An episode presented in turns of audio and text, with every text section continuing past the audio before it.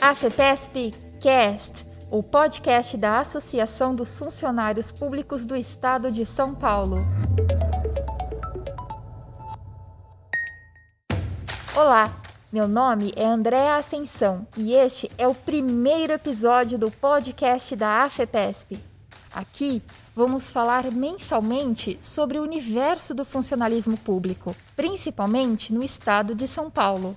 Economia e finanças sustentabilidade, responsabilidade social, pesquisa e tecnologia, educação, política, cultura, saúde e o que acontece na AFEPESP também serão temas dos próximos episódios, para você ouvir quando e onde quiser.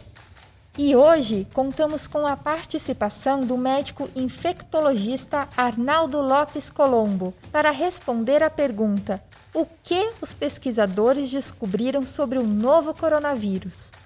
Arnaldo é professor titular da disciplina de infectologia na Escola Paulista de Medicina, a Unifesp, membro da Academia Brasileira de Ciências e um dos coordenadores da área de saúde 1 da Fundação de Amparo à Pesquisa do Estado de São Paulo, a FAPESP, para quem não sabe, a FAPESP é uma das principais agências de fomento à pesquisa científica e tecnológica do Brasil. Ela concede bolsas e auxílios à pesquisa para todas as áreas de conhecimento e, no combate à pandemia, tem exercido um papel fundamental. O professor Arnaldo Lopes Colombo já está conosco Seja muito bem-vindo ao AFEPESPcast. Sei que o senhor atua há 28 anos na área de pesquisa em micologia médica, que é o estudo dos fungos. E para começarmos, gostaria que o senhor explicasse aos nossos ouvintes quais fungos são objetos do seu estudo. Então, olá a todos. Obrigado, André, pela oportunidade. Uh, eu trabalho uh, há muitos anos eh, na busca de caracterizar a, a importância, o impacto, populações suscetíveis eh, de pacientes que desenvolvem infecções invasivas por cândidas, pergilos, tricósporum, são agentes que causam infecções hospitalares em hospitais terciários. Então, a importância disso é você mostrar ao clínico em quais populações ele deve eh, procurar investigar esses agentes, fazer diagnóstico correto, uh, quais as complicações associadas a esses agentes, como tratar de forma precoce. E trabalho também analisando mecanismos de adaptação desses fungos, desenvolvimento de resistência, para que a gente possa mitigar a falha terapêutica. Então, uh, esse é são os estudos que muitos deles contam com o apoio do FAPESP, que realmente tem um papel fundamental no financiamento, sejam de bolsas de pós-graduação, sejam de projetos de ciência básica aplicada, uh, assim como uh, linhas que fomentam o desenvolvimento de tecnologia, o desenvolvimento e agregação eh, de novas tecnologias em empresas de pequeno e médio porte. Professor, e como a micologia tem ajudado a entender o novo coronavírus e a combater a doença causada por ele, que é a Covid-19? Então, olha, uh, eu, eu, diria o seguinte: uh, nós estamos aprendendo, no espaço de um ano, um universo de conhecimento sobre essa nova infecção uh, viral de transmissão respiratória, uh, que apesar de ser uh, uma infecção viral que tem a porta de entrada do trato respiratório, ela é uma complicação sistêmica que pode envolver diferentes órgãos e sistemas. é uma infecção que se acompanha de complicações que demandam internação para uma parcela aí de 5 a 10% dos infectados e parte desses pacientes vão necessitar uh, cuidados de terapia intensiva. Quando um paciente com Covid grave é internado no ambiente de terapia intensiva, ele pode demandar uh, suporte ventilatório uh, para poder ter oxigenação adequada do tecido, ele pode necessitar uh, entre os cuidados intensivos, um catéter em posição central para infusão de volume, tratamento uh, com diversos fármacos. Ele pode perder função renal necessitar de diálise. Uh, com frequência, prolonga a insuficiência respiratória e ele pode ter superinfecções, né? infecções por bactéria, infecções por fungo, complicando a assistência e a sobrevida desses pacientes que demandam internação prolongada. Então, o estudo de infecções fúngicas, eh, especialmente em Covid, eh, ele passa a ter uma relevância, eh, sobretudo no entendimento de quais populações essas infecções podem complicar esses pacientes, seja causando sepse, infecção grave, infecção de corrente sanguínea por cândida e também, mais recentemente, tem sido muito documentada a ocorrência de aspergilose invasiva pulmonar. Então, você tem um paciente na UTI com diagnóstico de Covid, que não consegue sair da ventilação mecânica, ele continua em insuficiência respiratória, uh, ele está sendo tratado por Covid, ele está sendo tratado por infecção bacteriana, mas, na verdade, o que está fazendo com que ele permaneça em insuficiência respiratória é uma infecção fúngica. Né? Então, esse é um exemplo de uma situação onde, efetivamente, o conhecimento amplo uh, dos médicos que manuseiam esses pacientes uh, seja necessário para oferecer melhor assistência. E também um exemplo uh, de áreas de pesquisa em que você deva desenvolver estratégias para o diagnóstico precoce que tenham validade para essa população específica, pacientes com Covid internados por tempo prolongado que podem adquirir infecção por cândida e aspergillus. Então, há tem uma sinergia entre projetos de pesquisa na área de ecologia médica uh, e uh, o entendimento da história natural e complicações que podem advir em pacientes com Covid grave. Antes de a pandemia de Covid-19 atingir o Brasil, a FAPESP já apoiava pesquisas relacionadas aos coronavírus, correto? Então, veja, já se sabia que há vários uh, eh, coronavírus que podem causar doença eh, em humanos. Então, sim, a, gente já tinha atividade de pesquisa com outros coronavírus causando infecções na comunidade, infecções leves na comunidade. A gente já tinha também projetos de pesquisa envolvendo o SARS-CoV-1. Então, sim, grupos de pesquisa já estavam atuantes no entendimento da história natural por tal agente. Mas, efetivamente, uh, o, o, montante de pesquisadores, a sinergia entre centros de pesquisa, universidades e hospitais, uh, o montante de recurso demandado para o atendimento dessa pandemia, ele é em várias vezes maior o que ocorria antes eh, obviamente, da situação epidemiológica que nós estamos vivendo. Mas sim, esse é um modelo de infecção que já vinha sendo visitado por vários pesquisadores que trabalham uh, com viroses respiratórias no nosso meio. Isso significa então que o combate à pandemia não começou do zero? Então veja, não começa do zero, porque como eu disse, quer dizer, nós temos uma rede de pesquisadores que atua de forma muito ativa, não só com coronavírus, com influenza, com outros modelos de infecção respiratória, e com isso uh, eles conhecem uh, e têm plataformas para fazer rapidamente uh, sequenciamento de vírus, né? eles têm colaborações para fazer estudos epidemiológicos na área. então, existe sim um patrimônio eh, já nas universidades brasileiras de pesquisadores que trabalham com diferentes uh, vírus capazes de causar doença respiratória uh, e também outros coronavírus que vinham sendo trabalhados pelo mesmo grupo. Quantas pesquisas relacionadas ao novo coronavírus já têm o apoio da FAPESP? Falando especificamente em relação agora a SARS-CoV-2, né, o Covid-19, a FAPESP sim uh, teve iniciativas extremamente importantes para criar um ambiente acolhedor uh, ao pesquisador, uh, com potencial desenvolvimento de projetos nessa área, criar sinergia né, entre diversos pesquisadores e eh, estabeleceu uh, um número grande de linhas de fomento.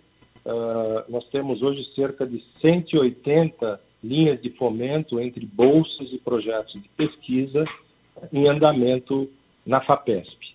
Né? Uh, eu acho importante a gente salientar algumas iniciativas que rapidamente a FAPESP promoveu uh, para constituir esse ambiente acolhedor de resposta à demanda social uh, de atendimento a essa pandemia. Né?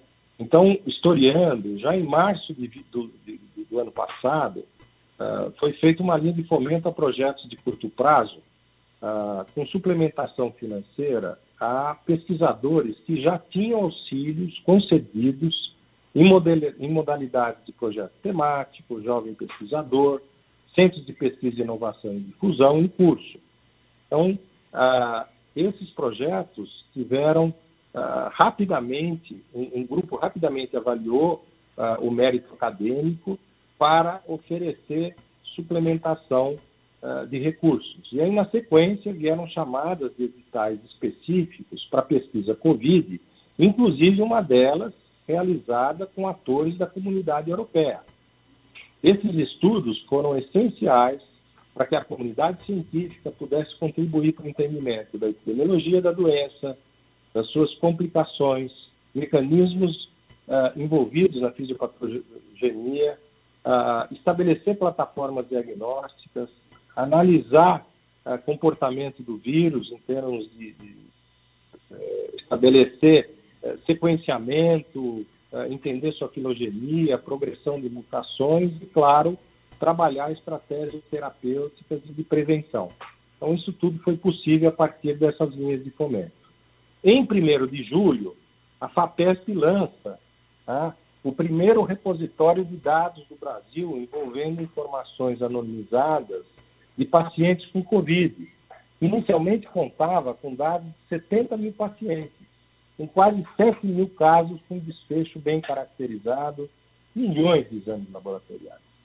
Essa plataforma pode ser acessada por pesquisadores de diferentes universidades e centros de pesquisa. Ela foi feita em parceria uh, com o Ciro Libanês, Einstein, Albert Einstein e Fleury, uh, constituindo dados de fundamental importância para se conhecer em mais profundidade a epidemiologia dessa doença, a sua história natural, uh, marcadores genéticos né, e proteicos, uh, preditores de má evolução, analisar o impacto de estratégias terapêuticas e também avançar uh, em estudos do custo social uh, e, e, impacto econômico dessa pandemia. Então, essa foi uma, uma iniciativa extremamente interessante, veja, criando uma rede de colaboração uh, de pesquisadores e promovendo o compartilhamento de dados. E, por final, eu, eu destaco o lançamento de edital de pesquisa para o desenvolvimento de tecnologias para produtos, serviços e processos, uh, especificamente em relação ao coronavírus, que foi lançado pela FAPESP em parceria com a FINEP, né, de estudos e projetos. O, objetivo aqui foi apoiar micro e pequenas empresas, startups, dispostas a produzir conhecimento, tecnologias que permitissem uh, inovar no atendimento, no diagnóstico dessa doença, onde foi a, até 20 milhões aplicados nessa linha. Então, eu, eu, eu diria que sim, a FAPESP uh, teve um papel primordial, muito importante, para criar um ambiente acolhedor, de fomento e produtivo à pesquisa no estado de São Paulo. Professor Arnaldo, e o que os pesquisadores já descobriram sobre o novo coronavírus? O senhor poderia dar alguns exemplos de pesquisas que estão sendo ou até já foram desenvolvidas com o apoio dessas iniciativas da FAPESP? É sempre muito delicado você pensar entre essas 180 linhas de fomento projetos que tenham maior relevância científica. E muitas vezes existem projetos de ciência básica cuja relevância fica mais importante anos depois das publicações desses achados uh, você passa a entender a importância daquilo. Eu vou usar, uh, só a título de uh, exemplos, até para que os servidores públicos conheçam um pouco uh, do padrão de financiamento que está sendo utilizado com verba pública, a importância dessas pesquisas para o entendimento da, da doença uh, e, obviamente, resposta que possam ajudar na assistência a esse desafio, essa emergência de saúde pública. Então, eu poderia citar, por exemplo, na área de epidemiologia, o apoio da FAPESP ao, ao Marcelo Buratini, da Unifesp, que, junto com a Universidade de Pelotas, desenvolve uh, um, um, estudo de porte enorme, acompanhando a progressão dessa pandemia em 130 municípios do Brasil. Né? Então, essa quinta etapa do, do EpiCovid está tendo um protagonismo muito grande de São Paulo e financiamento FAPESP, e, obviamente, vai estar tá trazendo dados de suma importância para a gente conhecer a progressão uh, dessa pandemia, as populações vulneráveis, o, impacto no sistema de saúde, uh, enfim.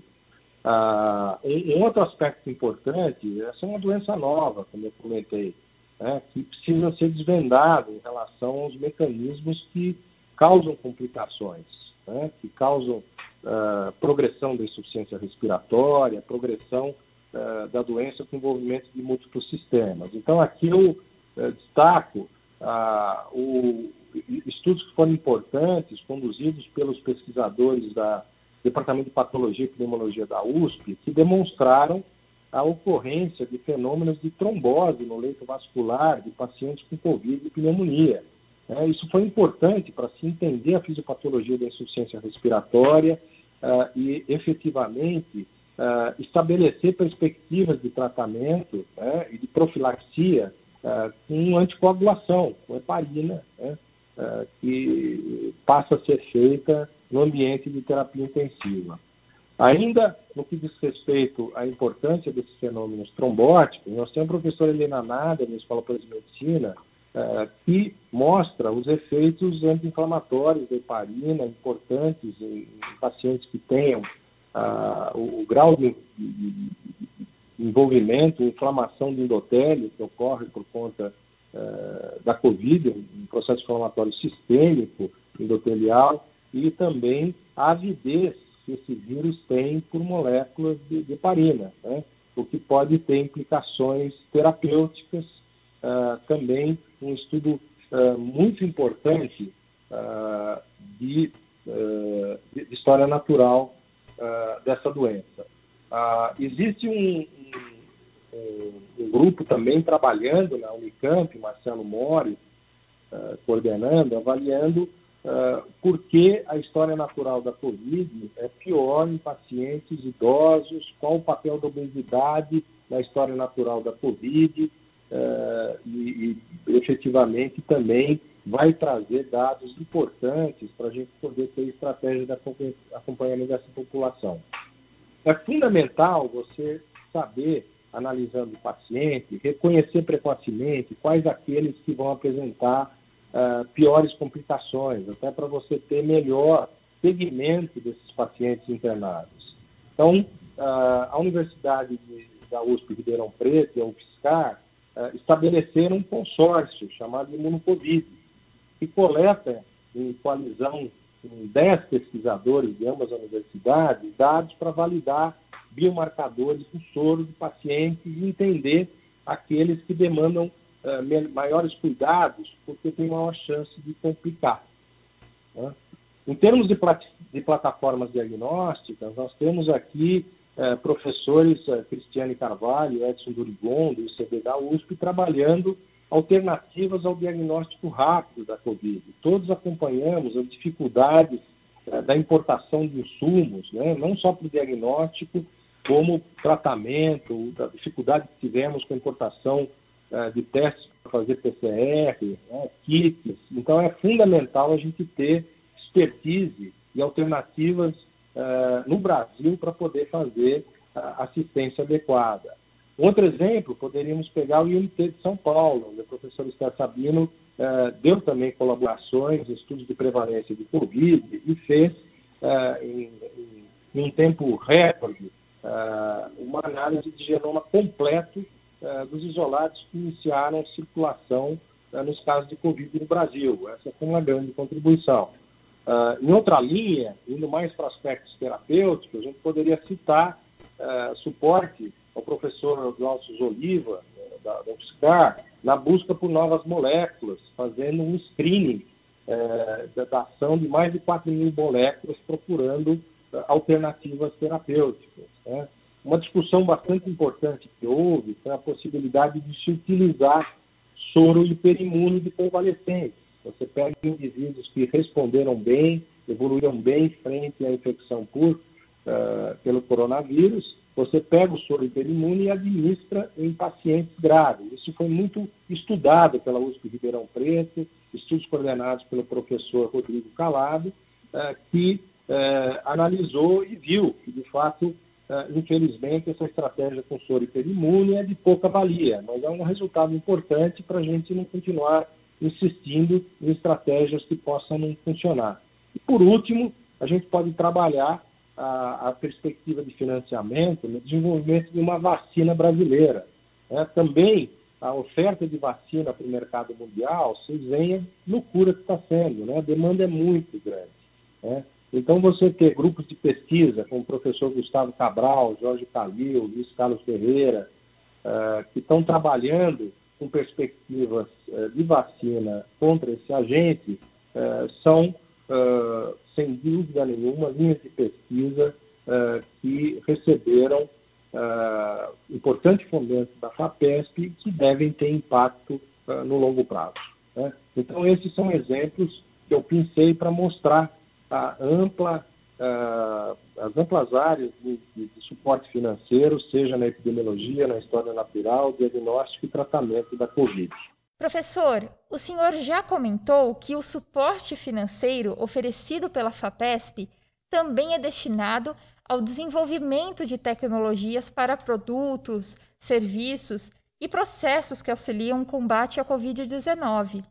Pode nos dar alguns exemplos desse tipo de tecnologia?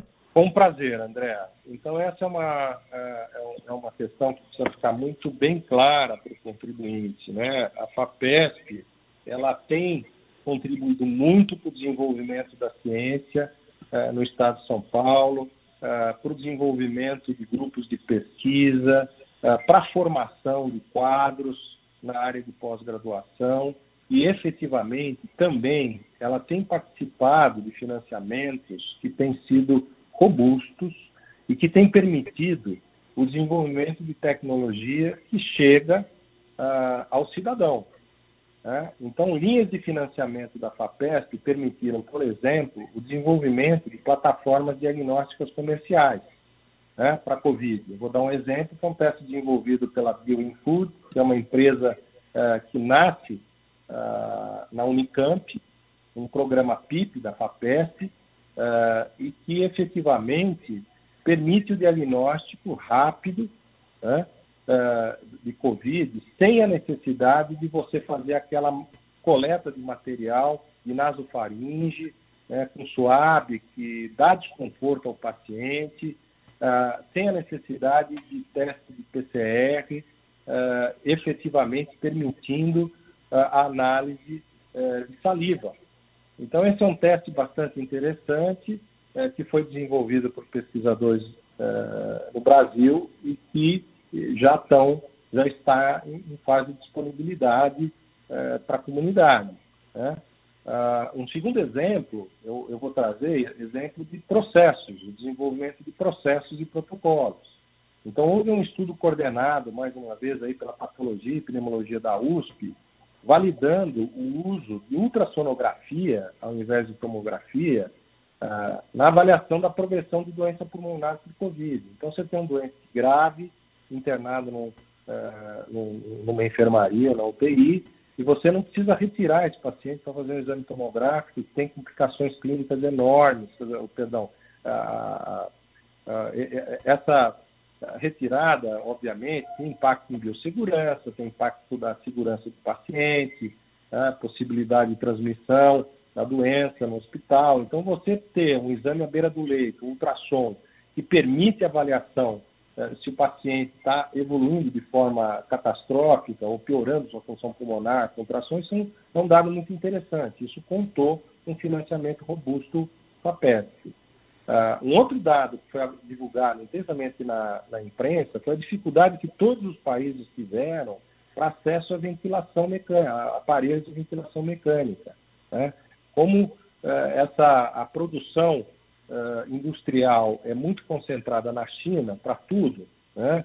para equipamentos de proteção individual, aparelhos de ventilação mecânica, insumos para diagnóstico, houve uma dificuldade muito grande de oferta para todo mundo, em especial para o mundo uh, no hemisfério sul, que conta com menos recursos. Né?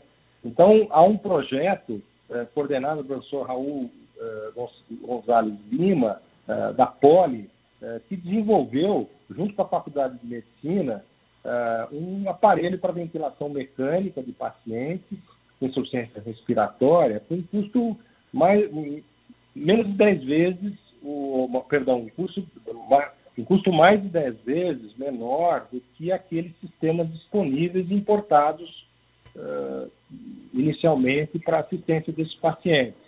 Esse é um grande exemplo uh, de investimento que resulta em benefício. Né? Uh, e, por último, só para também é, consolidar a importância, mas não são só essas as iniciativas. Eu estou pensando aqui até porque o tempo de fala que eu tenho é finito, mas vale a pena mencionar a colaboração da Fundação para a Pesquisa do Estado de São Paulo, FAPESP, uh, com o programa Todos pela Saúde, do Banco Itaú, em que uh, ambos uh, colocaram 82 milhões de reais no Instituto Butantan, né? Esses recursos eles foram destinados para o desenvolvimento de ensaios clínicos para validar essa vacina, né? que está sendo desenvolvida, foi desenvolvida pela Sinovac na China. Então, a validação clínica dessa vacina, a formatação de um biobanco para que material biológico pudesse ser utilizado em estudos posteriores, entendendo melhor o resultado uh, imunológico né, tanto imunidade humoral como celular induzida pela vacina, uh, e também adequações na planta de produção uh, dessa vacina para que a gente pudesse ofertar em tempo menor o número uh, de vacinas que precisamos para imunizar os mais de 200 milhões de brasileiros. Né? Então, eu não tenho dúvida em dizer que esses são exemplos de resultados importantes para o tratamento da Covid. E ainda lembrar que existe um capítulo que merece atenção no atendimento à Covid, que é a questão da saúde mental. Né? Ah, esses pacientes têm vivido distanciamento social, a redução das atividades econômicas e sociais, né? efetivamente traz um capítulo.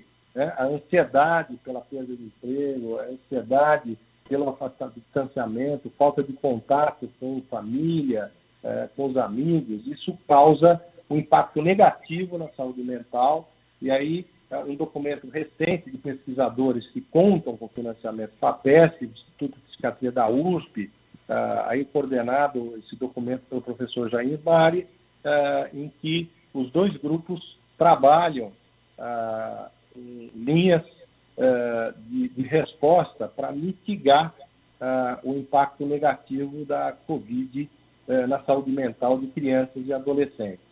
Então, eu não tenho dúvida em afirmar que a FAPESP teve uma trajetória de muito êxito, não só em promover estudos de ciência básica, estudos de epidemiologia, conhecimento da fisiopatologia da doença Covid, reconhecimento uh, de, de, biomarcadores importantes para se reconhecer precocemente pacientes que vão complicar, estratégias diagnósticas e terapêuticas e também no desenvolvimento de tecnologias que pudessem ser uh, utilizadas na assistência a, a esses pacientes.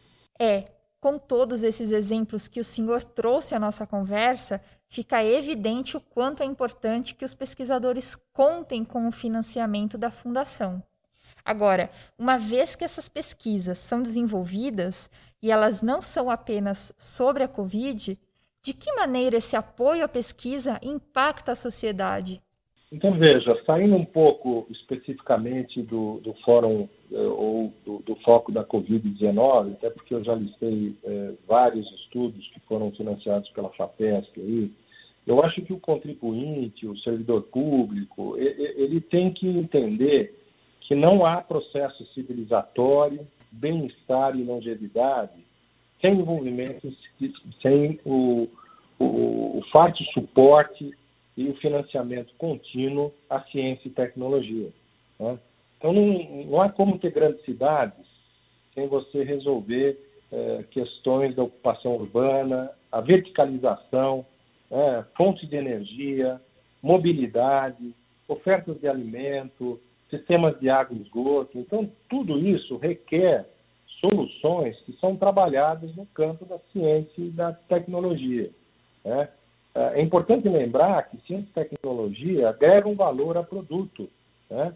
É, criam um ambiente sofisticado de produção industrial, é, o que permite melhores salários, né? melhores salários e valor de venda. Então, o desenvolvimento econômico e social ele é maior em países que investiram fortemente em ciência e tecnologia por conta disso. Né? ali é que você tem uh, efetivamente condições uh, de melhor uh, agregar valor à troca de mercadoria, a financiar melhor os salários, né? com isso mais imposto e investimento público.